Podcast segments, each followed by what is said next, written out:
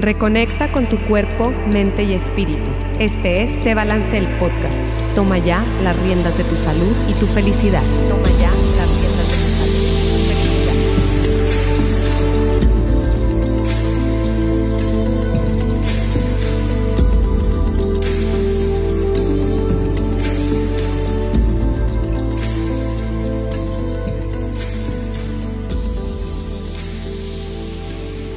Hola, hola, bienvenido, bienvenida a este episodio de Se Balance el podcast. Yo soy Rocío Juan Marcos y estoy muy contenta. Estamos aquí en la cabina de Soliradio. Este, esta transmisión se hace a través de Facebook Live por la página de Soliradio y por la página web de soliradio.com y también estamos en vivo por Instagram Live en Rocío Juan Marcos.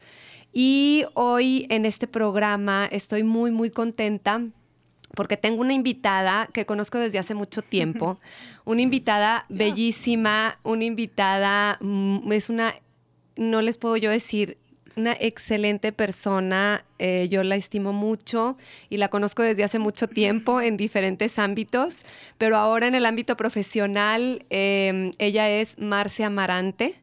Ella es nutrióloga clínica con especialidad en nutrición clínica pediátrica. Sí. Muy bienvenida seas, Marce, a este Gracias, episodio. Rocío. Gracias por invitarme. Aquí estamos en la cabina y bueno, pues el tema del día de hoy, fíjense que hemos hablado y por lo general hablamos, sobre todo en este programa, de la salud integral de las personas, de los adultos, de los chavos, de las personas mayores de edad, pero no nos hemos, no le, no le habíamos dedicado em, algún programa a la salud nutricional, porque hoy vamos a hablar de la salud nutricional de los niños, la importancia que tiene em, en edad temprana, es más, desde la gestación.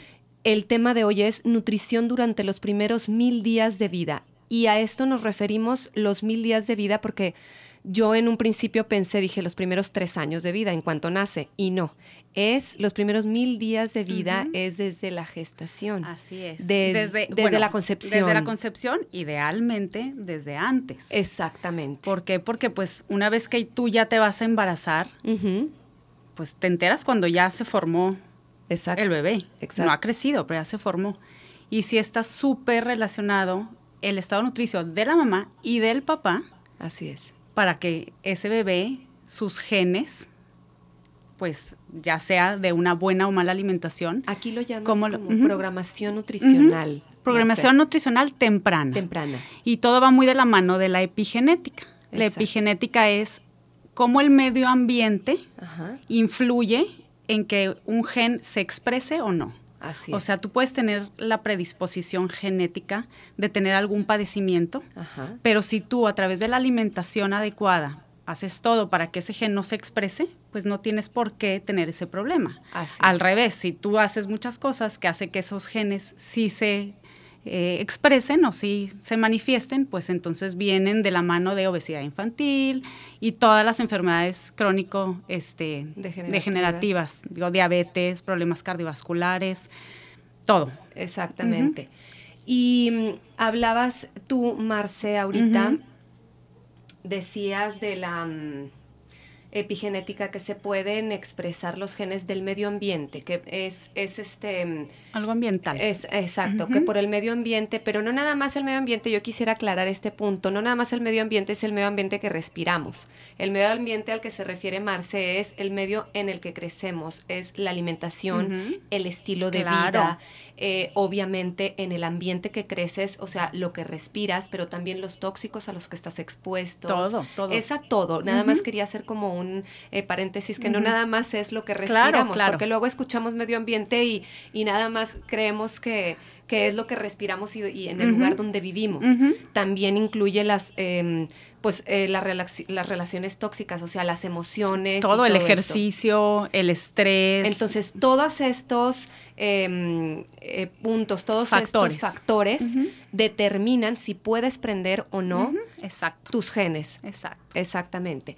Y bueno, hablando un poquito de programación nutricional temprana, Marce, eh, veamos aquí cómo le hacemos desde que estamos embarazadas. Bueno, tú decías que desde antes, y, y yo también lo creo, ¿eh? Si ya quieres o ya, este, quieres formar una familia y estás pensando en, en procrear, entonces yo creo que debemos de tomar la responsabilidad, si no lo hacíamos antes, que lo deberíamos de haber claro. de eh, cambiar un poquito o meter un poquito hábitos saludables a nuestra vida desde antes para prepararnos, para preparar nuestro cuerpo para la concepción. Totalmente de acuerdo. Entonces, platícanos un poquito cómo, cómo, es.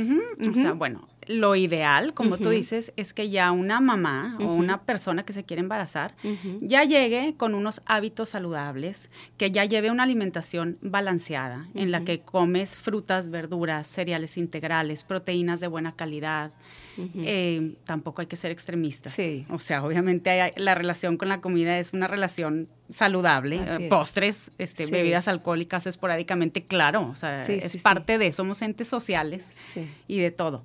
Pero sí, bueno, llegar con una buen, eh, unos buenos hábitos, pero también un buen estilo de vida. Lo mencionabas hasta ahorita la importancia de estar relajada, no estar estresada, eh, hacer actividad física. Tampoco quiere decir que vas a ir a estar haciendo Ironman, ¿verdad? Pero bueno, hacer media hora al día de actividad física. Todo esto hace que llegues al embarazo pues en condiciones óptimas. Ahora, ¿qué pasa si llegaste y no tienes esas condiciones óptimas? Bueno, utilicemos el embarazo desde el día uno para que tú cambies esas cosas que se pueden cambiar.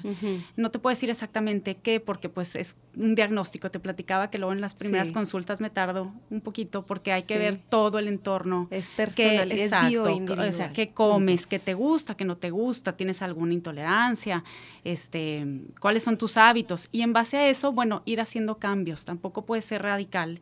Y si llega, o sea, bueno, en el embarazo es muy diferente, pero si llega alguien que no está embarazado y me dice, ¿sabes qué? Es que yo sí tomo mucho refresco. Y si yo le digo de un día a otro, ya no vas a tomar refresco, le creo más ansiedad, lo va a hacer dos, tres días y no va a ser un hábito, un cambio a la larga. Entonces, bueno, vamos haciendo cambios, vamos disminuyendo paulatinamente. Pero sí en el embarazo es una mega invitación a que si tú no tenías unos buenos hábitos, pues lo hagas pensando que es el bien de tu hijo.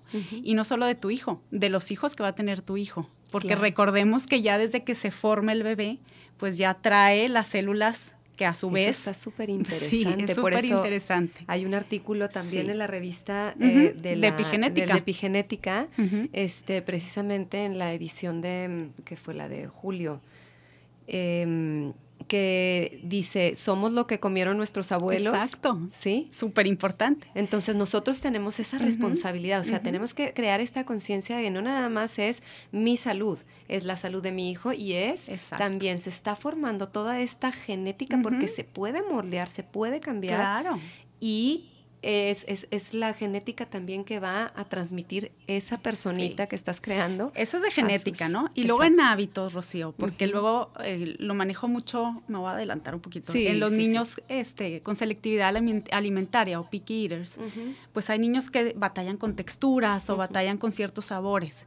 Y si nosotros tuviéramos en, en mente que las primeras exposiciones a los sabores vienen desde el embarazo, entonces, qué importante es que a través de la placenta, si a nosotros nuestra dieta es rica en frutas, en verduras y variadas, pues nuestro bebé ya está expuesto a esos sabores, a esos beneficios de los nutrimentos, obviamente. Y entonces, desde ahí se está trabajando en la preferencia de sabores y de hábitos del bebé. Fíjate qué importante. Luego, pues obviamente viene la lactancia, digo, si quieres no me adelanto, pero son todas las ventanas de oportunidad que precisamente se hablan, ajá, de que en qué consiste una programación, eh, programación nutricional temprana, o sea, no es, son varias como oportunidades. E, en esta etapa de embarazo, los primeros dos años de vida, porque como bien mencionaste, son los 270 días promedio que dura el embarazo, más 365 días por año. Son los mil este, primeros días de vida. Y en estos primeros mil días de vida, la, plasticidad o el crecimiento es enorme. Entonces, si nosotros aprovechamos estas ventanas de oportunidad, podemos asegurar, uno, que nuestros genes se expresen de la manera adecuada, pero también hacer hábitos saludables, también el enseñarle eh, todos los alimentos. Entonces, pues si quieres nos vamos yendo ventana por ventana, pero son todas las oportunidades que tenemos como papás y como familia de mejorar nuestra relación con la alimentación. Así es. Oh, ya mencionamos la primera, la primera ventana de oportunidades durante la gestación. Exacto. Una buena eh, alimentación, no solo en cantidad, porque luego antes ya ves que se hace en el embarazo y en realidad la cantidad es lo de menos, pero sí la calidad, el que tengas los nutrimentos importantes para que realmente esta metilación del DNA o estos cambios en el DNA se lleven a cabo es súper importante. O sea, cubrir hierro, cubrir vitamina D, cubrir ácido fólico, vitamina B12. Entonces, pues hay que asegurarte que lo estás teniendo por los alimentos. ¿eh? Siempre es recomendable mm, el que todos los nutrimentos los obtengamos por la alimentación. Si no es así, bueno, echar en mano de los alimentos fortificados. por ejemplo, los cereales en México y en todo el mundo, las pastas, eh, todo viene fortificado. Las harinas traen yodo, eh, perdón, calcio. calcio. Y entonces la sal trae yodo, entonces toda esta fortificación pues nos ayuda a complementar. Ya en el último de los casos, pues vayamos a un suplemento si es que es necesario, pero siempre, siempre es más recomendable llevar una alimentación variada, para cubrir todos los requerimientos de nutrimentos. Sí. Yo recuerdo desde, bueno, hace mucho tiempo que estuve embarazada varias veces. Eh, siempre me daban unas vitaminas que sabían horrible y las repetía todo el santo día.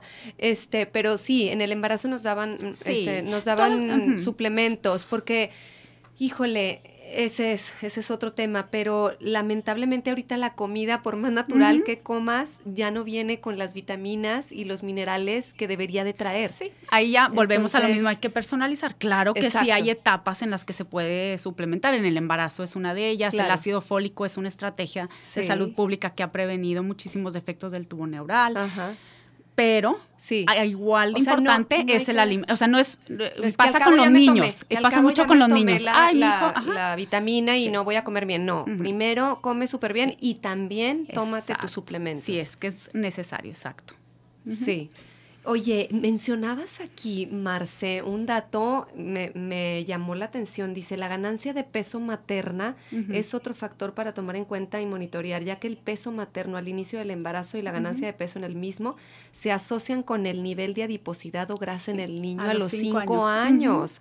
O sea, si tú engordas muchísimo en el embarazo, eh, puede ser, o sea, está relacionada a que a lo mejor a los cinco años tu hijo esté mm, gordito. Volvemos a lo mismo, es como su metabolismo aprendió a trabajar. Ya. Entonces pasa mucho también en la diabetes gestacional. que a mí me dio diabetes gestacional estando mega este, delgada, aplicada, ejercicio, es parte de el, el, cuerpo con tal de que el bebé crezca. Hace una resistencia a la insulina, que es totalmente normal. Ya. El problema es cuando no llevas un buen control pues esos niveles elevados de insulina en el cuerpo hacen que demasiada glucosa llegue al, cuerpo del bebé.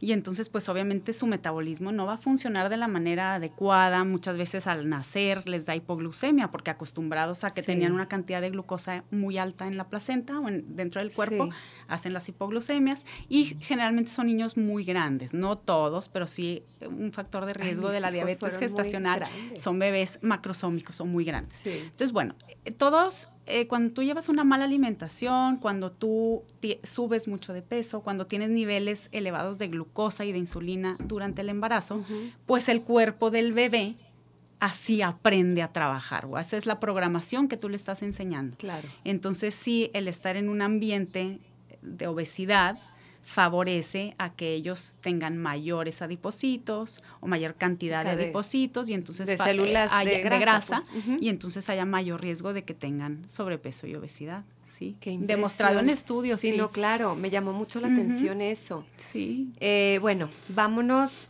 eh, a la siguiente ventana de oportunidad que sería eh, cuando nace la lactancia. Sí, fíjate, antes digo, ahí no lo mencioné porque no, no es de nutrición, y no soy a favor ni en contra porque hay pues cada caso y cada médico, pero por ejemplo, desde el hecho de cómo fue el parto, ah, si fue un parto vaginal o si es un parto por cesárea, desde ahí es otra mega ventana de oportunidad.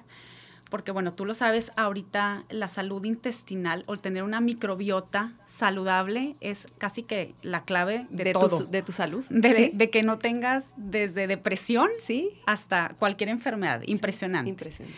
Entonces, el cuerpo humano, la microbiota son los microorganismos que tenemos en el cuerpo y las tenemos en todos lados, ¿no? En la boca, este, en hay algo también en la placenta y pues hay una carga importante de microorganismos benéficos en, la vagina. En el tracto vaginal. Y entonces a la hora que nace por ahí un bebé, esas de cuenta como una megadosis de bacterias buenas que le estamos dando a tu bebé. Y desde ahí les estamos dando una ventaja en que ya su intestino es mucho más saludable que si nació por cesárea. Entonces, digo, hay casos en los que no se puede, ¿verdad? Pero sí. No sabes, yo, yo tengo cuatro cesáreas y eh, a la primera, bueno, lloré. A la segunda, berrié porque yo ya sabía que ya no podían hacer, después de dos cesáreas ya no podían hacer natural este mi hijo, pero sí a mí sí me pudo mucho. Ahora bueno, también son cosas, digo. Sí, no, pues ni modo. No pasa, nada, ¿verdad? Pero bueno, sí, sí, me, sí quise aclarar que esa es otra mega ventana. Sí, es ¿eh? una ventana, o sea, para las yo conozco a personas que dicen, ay no, a mí ábranme, pero por gusto. Claro, y se vale, ¿verdad? Y se vale también. pero, yo creo que sí deberíamos de considerar, exacto, deberíamos de considerar esa parte te recuperas muchísimo Ay, no, bueno, yo en mi tercera ya ni anestesia. Sí, sí, y, sí. Y, ni me quedé en el hospital, o sea, nació, me la entregaron, bueno, gracias, ya me voy. No es Dormí en mi casa, claro, es una maravilla. Pero bueno. Bueno, el cuerpo es muy sabio. Sí, desde ahí. Y luego, bueno, la lactancia, la lactancia. Otro mega este punto que no quiero crear culpas, no, porque no es fácil la lactancia, o sea, yo soy 100% a favor de la lactancia, pero cuesta. Sí, sí, cuesta. Y, al principio es que dices, ya, me doy, no quiero. Pero bueno, gracias a Dios hay muchas asesoras de lactancia que te ayudan, que te acompañan, que tienen las técnicas que te corrigen. Pero sí, la lactancia materna o la leche humana es la maravilla para todo. O sea, es el alimento personalizado por excelencia. Claro. O sea, tú Rocío, yo, Marcela, le di la, lo que necesitaba mi hijo en ese momento. Y si tuviste tres hijos, pues fue diferente composición y cambia por hora del día, cambia por día, cambia si está enfermo o no, cambia si, eh, por ejemplo, niños que a lo mejor se tardan más en amamantar que otros. Todo eso el cuerpo va modulando y va produciéndose lo que el cuerpo necesita. Entonces, a través de la leche humana pasamos sabores, pasamos eh, anticuerpos, pasamos eh, inmunidad, mil cosas, y ahorita en los últimos años se ha descubierto, no sé si has escuchado, de los oligosacáridos de la leche humana. Sí. Una maravilla. O sea, hay estudios y se, digo, no podría acabar, de hecho me estoy actualizando yo también porque esto es algo muy nuevo. Claro. Pero todos los beneficios, sobre todo a nivel eh, inmunológico, que les pasamos a través de la leche humana. Entonces, es una maravilla. Y por ejemplo, Marce, ¿cuánto tiempo? Porque bueno, como tú dijiste, es que platicábamos antes de entrar aquí al, podcast que qué importante es estarte actualizando, estarnos actualizando, sobre todo los profesionales de la salud. De verdad, mis respetos, Marce, porque eh, Marce es una de las personas que se está actualizando este, a cada rato y eh, sí se requiere cierta humildad de, de parte de, de, los profesionales de la salud que acepten y que vamos cambiando. No es lo mismo ahorita que hace 15 años, no es lo mismo ahorita que hace 10 años. Entonces es bien, bien importante. Y ya se me fue la, la onda de me que te iba a platicar. ¿Que ¿Cuánto tiempo que ¿Cuánto tiempo de, ajá, del amamantar? Bueno. Porque ah, ya, ya, me acordé tema que controversial. Ya me, ya me acordé a qué iba, porque en mis tiempos, hace 21 años que tuve a mi primer hijo, este, pues no sé, te decían que lo recomendable eran seis meses, tan, tan. No. Entonces yo les di seis meses. Mira, lo pero 20 años. Lo recomendable es darle lo que tú quieras, ¿verdad? O sea, si le das un mes, le diste un mes de beneficios. Obviamente, todas las organizaciones, la Organización Mundial de la Salud, eh, la NASPIGAN, la ESPIGAN, todas las, asociaciones de gastroenterología y nutrición pediátrica, la Academia Americana de Pediatría, todos se recomienda mínimo dos años. Sé que es un punto súper controversial, no quiero entrar porque ahí digamos que tú como mamá e hijo sabrás, cuándo.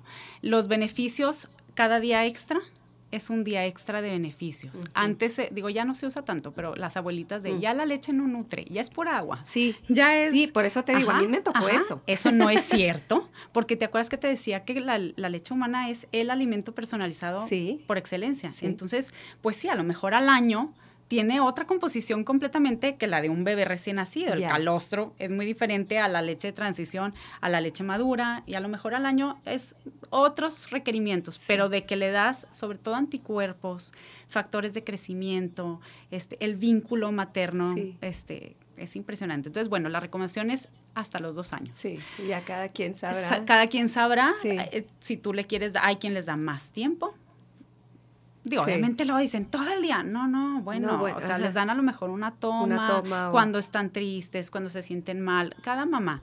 Pero sí, este, cada vez es más, común, y a mí me da mucho gusto, sí, yo también que, que las mamás amamanten y que no te dé pena. Yo me acuerdo en mi época, me decían, no te da pena. No, bueno, pues no andaba así, ¿verdad? Me vendían como los, sí, los este, delantalitos. Eran como unos que no, que no son tan cómodos tampoco, porque te estás asando el bebé todo gracias a Dios mis amigas, todas somos igual de, del mismo, este, manera de educar, entonces nuestras reuniones eran, decíamos que eran pornográficas, todas con los bebés ya nos valían, no, ya ni nos tapamos, éramos cuatro o cinco al mismo tiempo, teníamos el hijo de una amiga y era un poco más grande y me acuerdo que pasaba, mamá, y se tapaba. Pero la verdad es que me da mucho gusto que cada vez se normalice más, cada vez hay más lactancia materna, no pasa nada, si nada más le quieres dar dos meses, pues dale esos dos meses. Claro. Oye, Marce, y por ejemplo, a las personas que de plano no les salió leche, se les cortó, no sé. Lo que sea. Lo que sea. Y no pudieron dar nada. ¿Qué con las fórmulas? Más es otro tema. Hay em, en Emil marcas de fórmulas infantiles todas tienen unos reglamentos, hay un códex alimentario en el que tiene que haber ciertos parámetros, o sea, no, no es yo voy a inventar mi fórmula y ya. se acabó, está súper estudiado de por qué esa cantidad de proteína, por qué esa cantidad de hidratos de carbono, qué tipos de grasas, etcétera. Hay diferentes tipos, están las fórmulas normales, si hubiera alguna intolerancia, alguna alergia, pues están las parcialmente hidrolizadas, extensamente hidrolizadas, las de aminoácidos, que en mis épocas del infantil el otro día le platicaba a unos papás que fueron, que su hijo fue alérgico y me decían, no, es que tomó Kate este, batallaba mucho para conseguirlo en HIV. Le dije, no, bueno, ya lo conseguías en HIV. En mis épocas casi, casi que era narcotráfico. Claro. En el infantil, ¿de dónde íbamos a conseguir? Aparte para niños de escasos recursos, era de verdad eh, la odisea conseguir esas, este, fórmulas, de aminoácidos. Y ahorita ya existen. Pues sí, ya hay más. Entonces, en realidad, adelante, si de plano no pudiste dar leche humana, hay muchas fórmulas infantiles. Em, no es bueno estar cambiando de una a otra a otra, eso ya es más como papel del pediatra o del gastroenterólogo pediatra, que veas cuál fórmula. Em, Pero no te agüites. No te agüites, claro. O sea, yo sí soy yo, muy de la idea de eh, también la tu paz y tu tranquilidad es importante. Si de plano a ti le estar dando pecho te estresa, estás de genio, pues también le estás transmitiendo algo muy gacho al bebé. O sea, el, lo padre es el vínculo y el que estés tranquilo y lo disfrutes. Si es estés con el biberón aquí, claro. estés Ahora, piel con sí, o sea, exacto. velo y, e interactúa, ¿verdad? Porque luego, así literal había, no sé si todavía se usa, en mis épocas el meme de que les ponían como una cosa así para ah, detener el biberón. Para detener el biberón y, la mamá haciendo otra cosa. Eso, por ejemplo, es otro punto digo, del picky eater. Súper importante que la alimentación sea algo placentero para el niño. O sea, luego los sentamos a comer solos y los estás limpia y limpia y no te ensucias y no tires. Entonces lo decimos, es que no le gusta comer.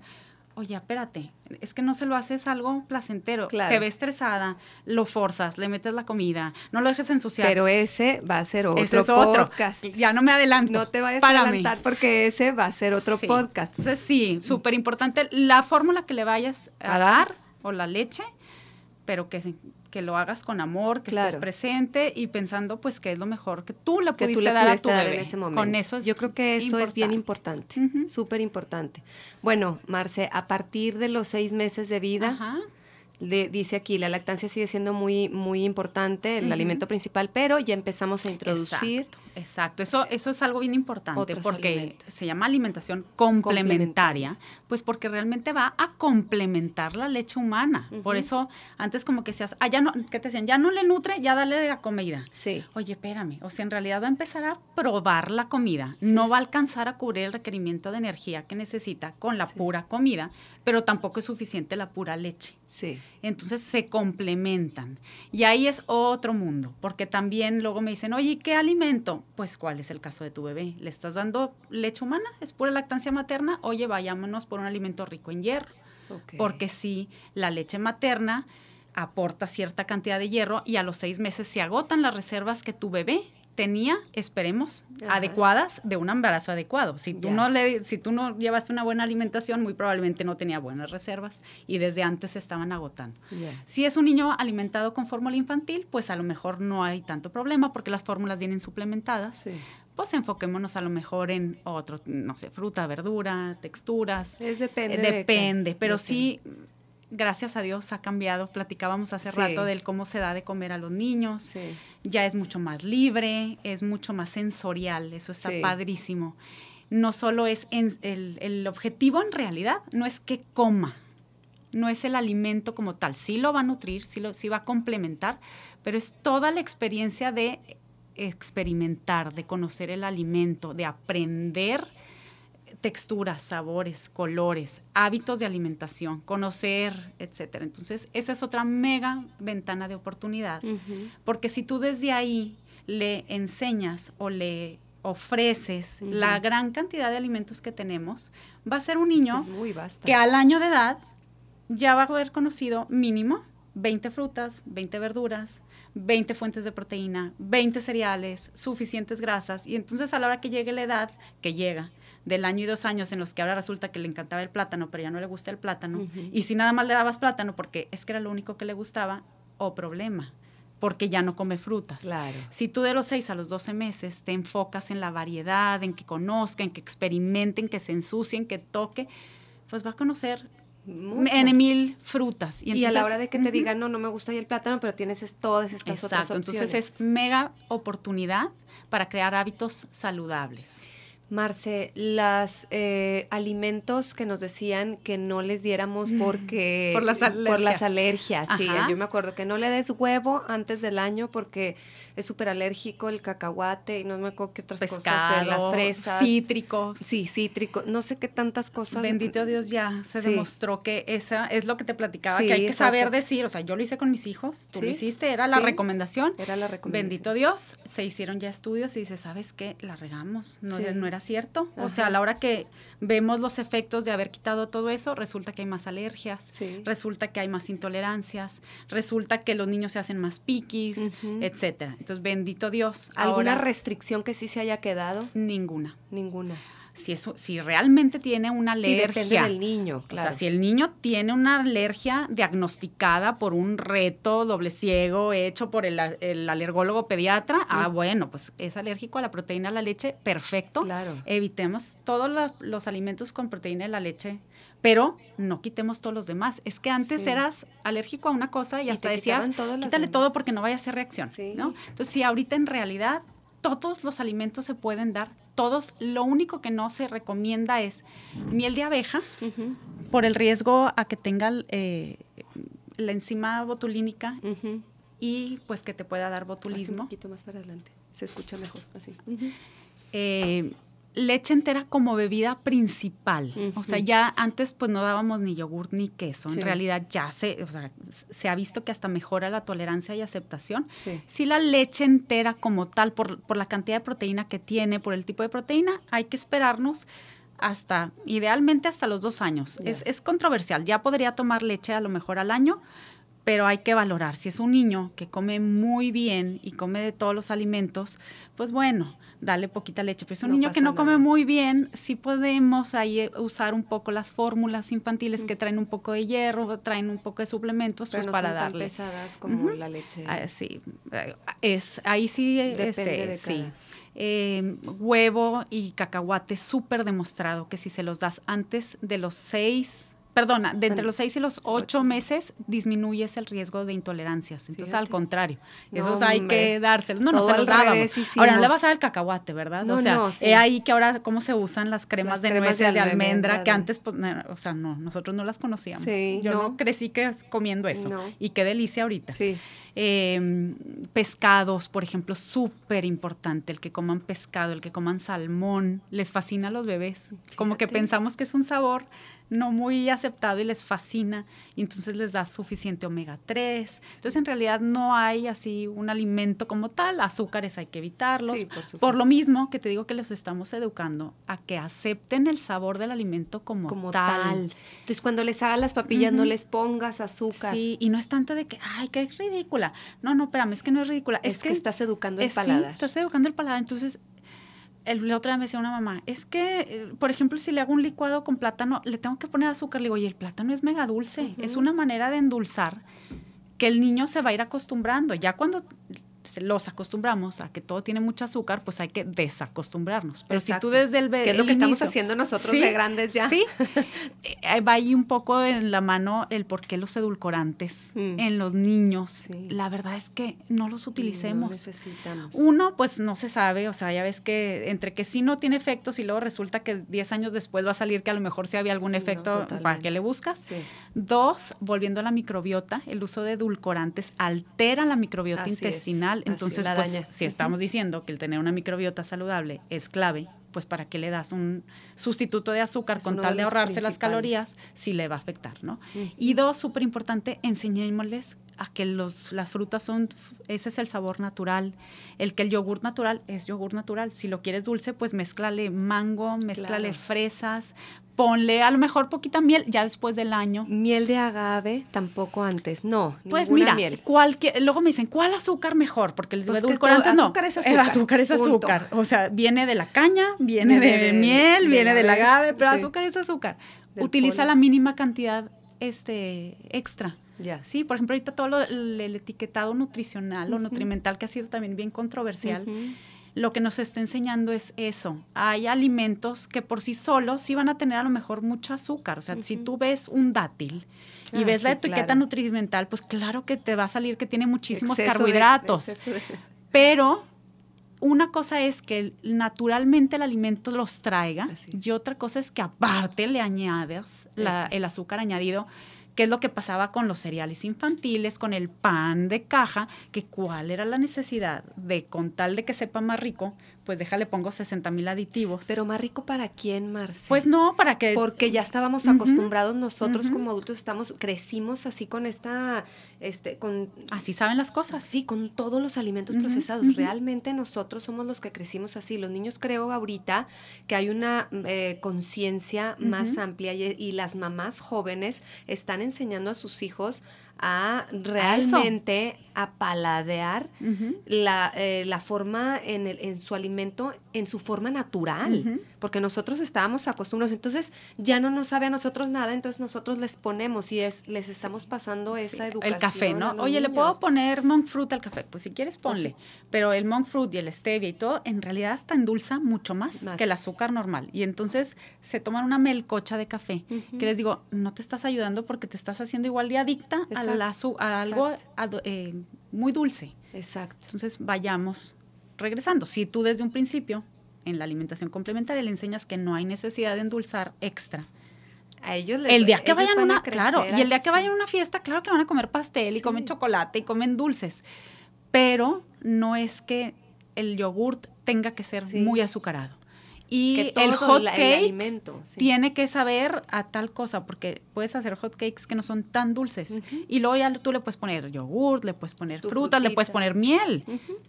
Cantidad decente, ¿no? Pero sí, el, el, sí nos está ayudando las etiquetas a cambiar esa idea. Ahora con las mamás que estamos, ya tú y yo ya estamos más para acá que para acá y andamos con el pleito. Sí, Ya implica un pleito con los niños, pero si desde los seis meses se los enseñas, no va a haber pleito, porque ellos así van a crecer. Así es. Entonces sí es súper ventana de oportunidad el que a través de la alimentación complementaria les enseñemos buenos hábitos, que los hábitos que tenga un bebé a, a los tres años y medio de vida son con los que se va a quedar para el resto de su vida.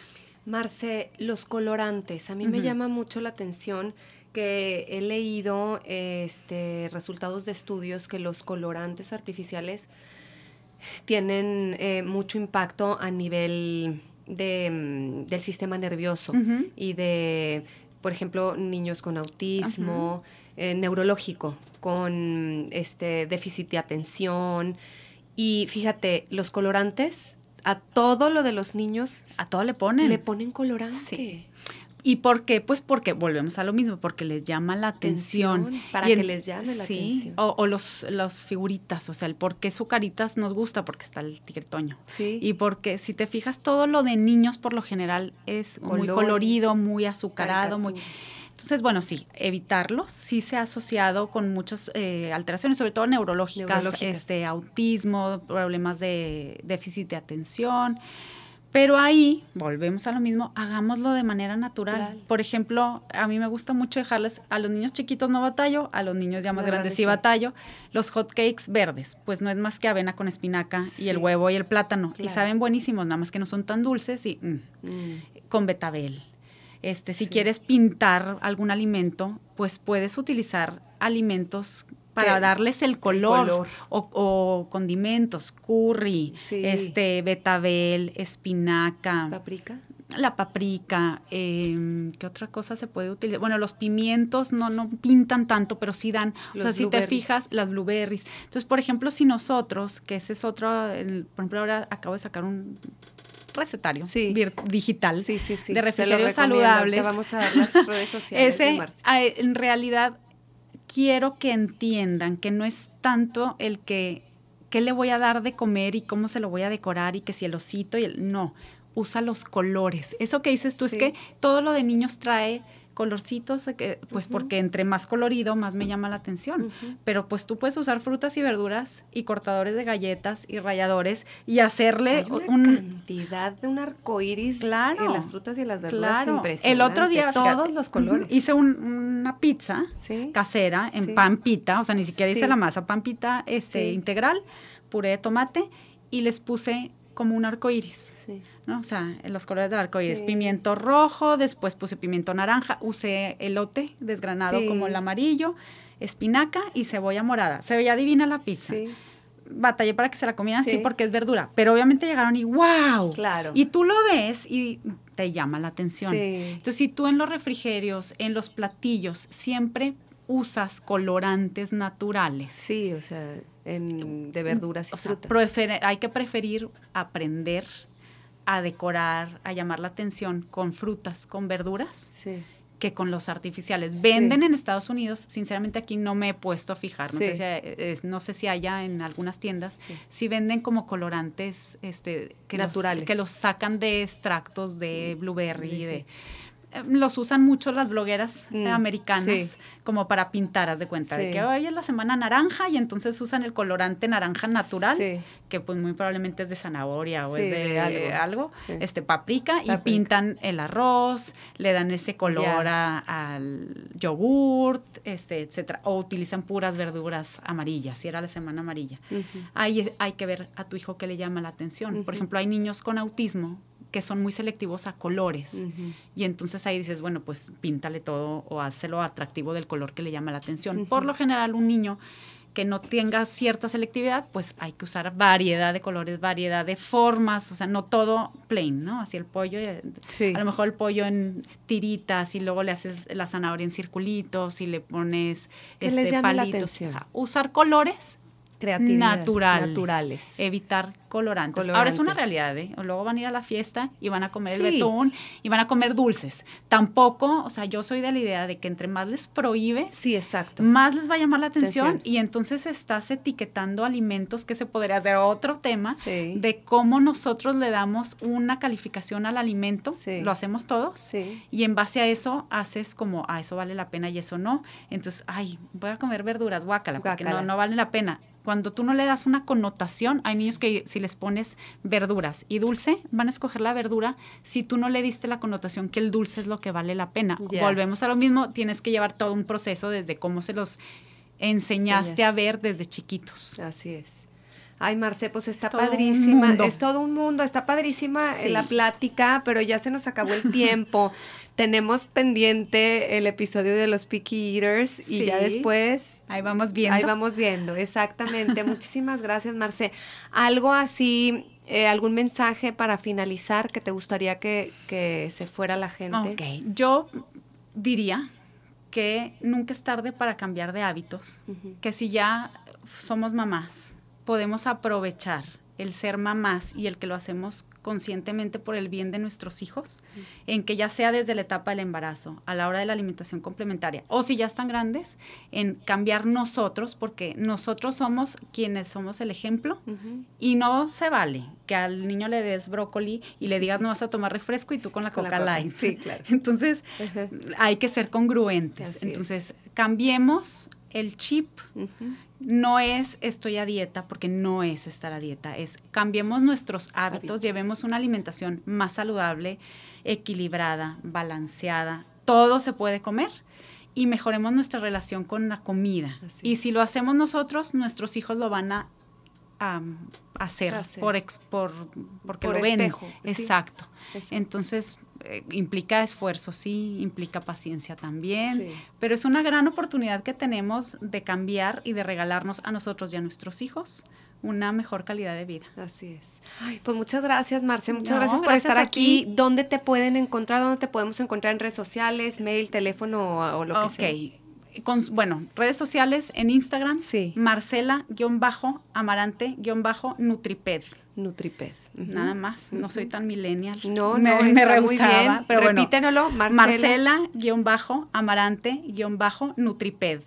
Ahí subo este, de todo un poco, ¿no? Recomendaciones para picky para obesidad, si hay alguna fruta de temporada que me encanta ahora que ya podemos volver a ir al súper con los niños, me llevo a mis niños y si les llama la atención alguna, que eso es súper útil, la llevamos, les platico, la partimos, la prueban, si les gusta, qué bien, si no, no, importa, pero ya estuvieron expuestos. Claro. Entonces, bueno, ahí subo bastantes cosas.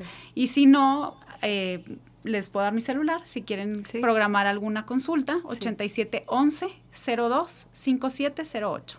Y si no, pues me contactan por la página y ya de ahí vemos. Muchísimas gracias, de Marce. Gracias por estar aquí. Gracias a ti.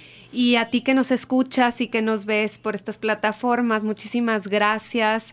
Espero que esta, em, este episodio haya sido de gran utilidad para ti. Muchas gracias, yo soy Rocío Juan Marcos y te veo aquí en el siguiente episodio de Se Balance el podcast. Toma ya las riendas de tu salud y tu felicidad. Hasta la próxima. Síguenos en redes sociales como arroba cebalance.saludable y feliz y en nuestra página web www.cebalance.com.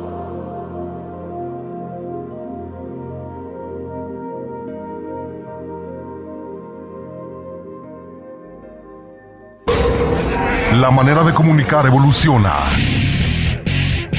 Escuchas soliradio.com. Comunicación directa contigo. Soliradio.com. Expresiones de última generación. Escuchas soliradio.com.